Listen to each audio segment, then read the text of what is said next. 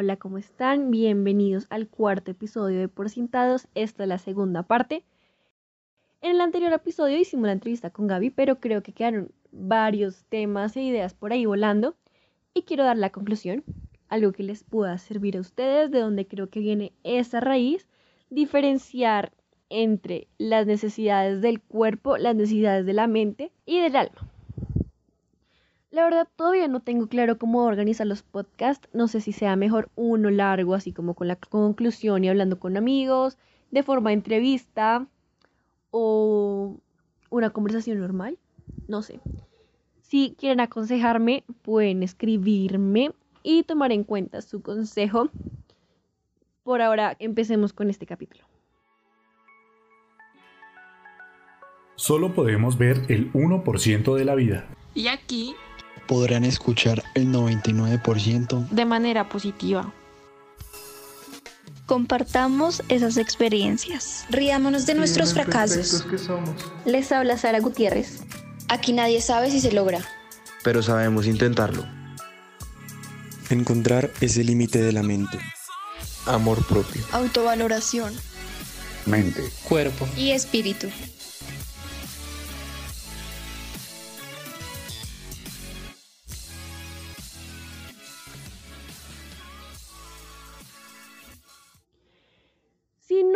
Escuchado el capítulo de Gaby, te recomiendo que lo escuches antes de escuchar este porque vamos a tocar muchos temas que hablamos con la entrevista de Gaby y a partir de lo que ella nos dijo. El peor error que yo creo que estamos cometiendo todos es de ponerle más cuidado a las necesidades del cuerpo y de la mente que las del alma. El alma muchas veces no lo escuchamos porque está libre de necesidad. En cambio, el cuerpo si nos pide comida, nos pide pide que paguemos el arriendo, que tenemos que tener una casa, que tenemos que tener cosas materiales. Y la mente es la que le preocupa el que dirán, la que nos llena de miedo, la que necesita una valoración extra a nosotros para lograr eso que queremos.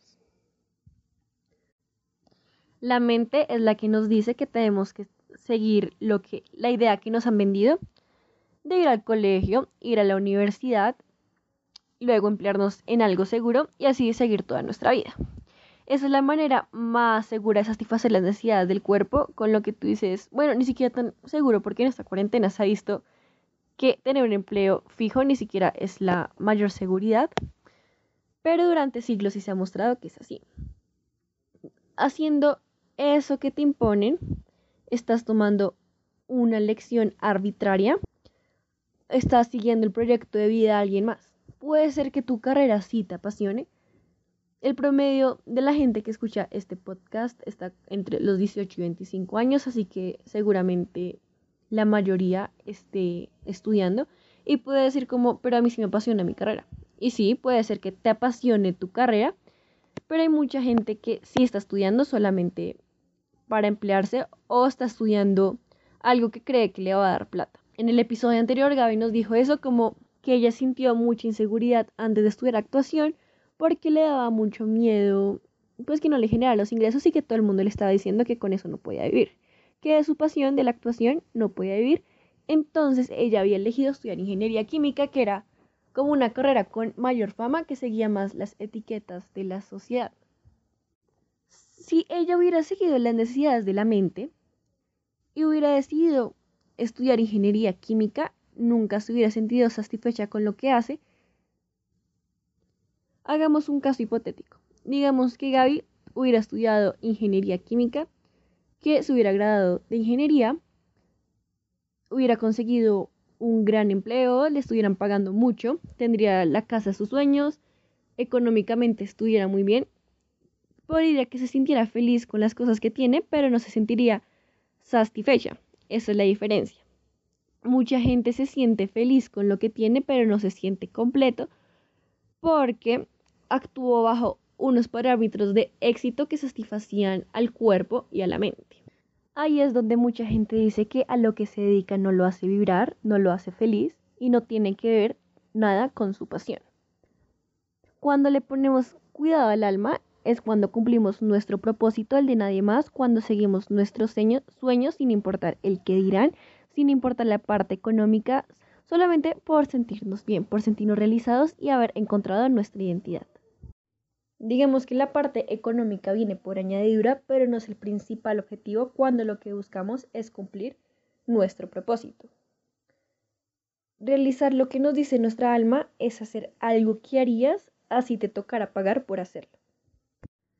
Claro que hay muchas personas que viven de su pasión y que han logrado monetizar lo que harían hasta gratis. Eso sería lo perfecto, de ese modo estaríamos satisfaciendo a los tres por igual, a la mente, al cuerpo y al alma, y habríamos conseguido el balance perfecto de la vida. Nos sentiríamos en los tres aspectos eh, realizados.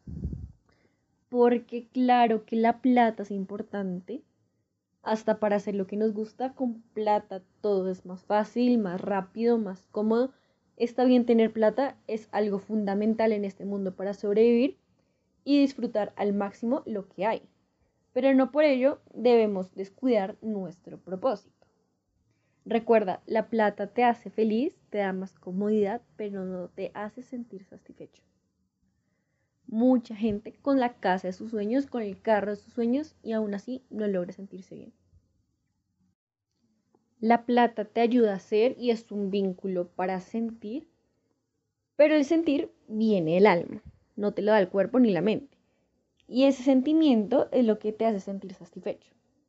Por ejemplo, una persona que se dedicó toda su vida a trabajar para comprar la casa que quería su mamá en realidad el propósito de él no era como tal darle una casa a su mamá, sino el sentimiento que le brindaba entregarle esa casa a la mamá. Puede ser porque quería el amor de su mamá, porque quería demostrarle de una forma el agradecimiento.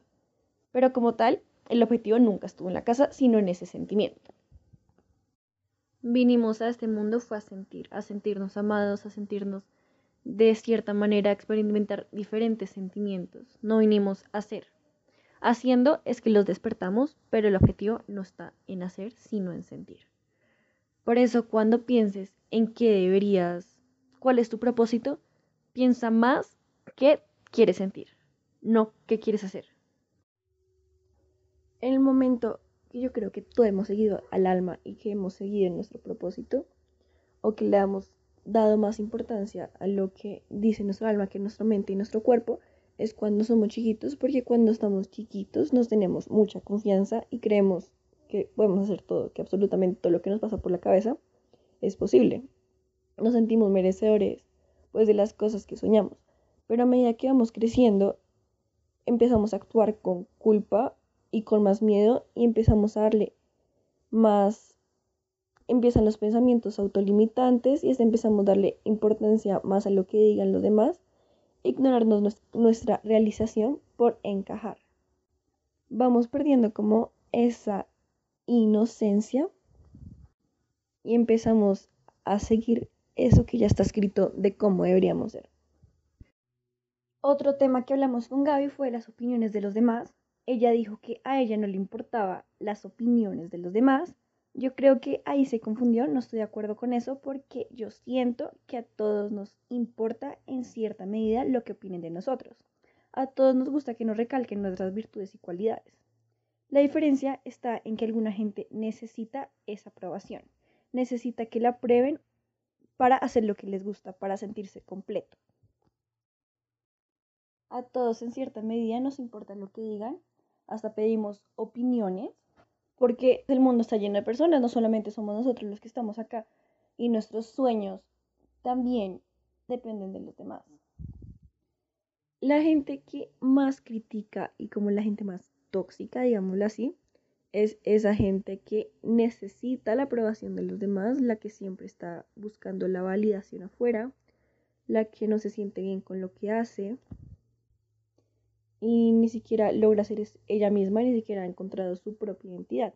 Por eso si a ti te critican, ten siempre presente eso, que esa gente lo único que está haciendo es depositar sus propias frustraciones con los que sí han hecho, los que sí han encontrado su identidad o están esforzándose o haciendo lo que les gusta. No tiene nada que ver con lo que tú estés haciendo, sino con las personas que ellas ven el mundo y con lo que cargan dentro la gente que desvalora a los demás es porque no se ha valorado ni siquiera ella misma. Obviamente, yo creo que todos criticamos, pero bueno, siempre lo que uno dice es el reflejo de lo que uno hace. Eso sí, estoy tan segura. Hasta me ha pasado, yo caigo en cuenta como que hago una cosa, critico y fue como después caigo en cuenta y sí, estaba como diciéndole mi reflejo. Pero cuando uno ya está haciendo lo que le apasiona, créeme que cualquier opinión ajena ya empieza a estar en un segundo plano y no te puede limitar, no limitas tu felicidad por satisfacer el ego de los demás. Un gran ejemplo es lo que nos contó Gaby frente a las opiniones ajenas. Seguramente si ella no se sintiera satisfecha o estuviera haciendo algo que no le apasiona, las opiniones de los demás sí la necesitarían. Pero desde el momento que ella encontró lo que le hacía sentir satisfecha, cualquier cosa que le diga no la va a desviar de su objetivo, porque viene desde el amor y lo está haciendo con pasión. Hasta yo no digo, o sea, así sean los familiares, ya esas opiniones que son de la gente, que vienen de la gente que más le importamos, por ende son las que más opinan. Si tú estás haciendo lo que mejor puedes con lo que tienes y estás esforzándote todos los días por cumplir esa realización, no te va a importar, no les vas a editar ni un poquito. El sentimiento de sentirse realizado, nadie te lo puede apagar. Es algo que a ti te nace. Es tu identidad, no puedes, no la puedes poner en manos de nadie más. Y lastimosamente, pues la motivación no va con la satisfacción porque hay días que uno absolutamente no quiere hacer nada, así esa cosa sea lo mejor de la vida para uno. Porque sí hay días malos, pero ese esfuerzo va a ser por algo que a ti te gusta y que te apasiona, no por algo que te dijeron que tenías que hacer. Y se siente completamente diferente la sensación de haber acabado algo que te gusta con esfuerzo que haber acabado algo por obligación. Y al principio realizar esas cosas con las que uno se siente realizado es muy incómodo porque uno se siente diferente como a la gente, como a lo normal, digamos. Pero ya cuando uno realiza eso, empieza a llegar la gente que piensa igual que uno o que se siente realizado de la misma manera y uno va teniendo más motivación, se siente más cómodo. Ya para concluir, si tú lo que quieres es sentirte satisfecho, enfócate en lo que quieres sentir, necesitas de mucho autoconocimiento, enfócate en el valor y entender que tu felicidad no está en encajar en las etiquetas que nos muestran hoy en día. Espero que les haya gustado este capítulo. Me pueden escribir por Instagram si tienen alguna recomendación, si les gustaría contar una experiencia de ustedes en estos episodios en porcientados. Muchísimas gracias por estar acá. Nos vemos en el próximo episodio.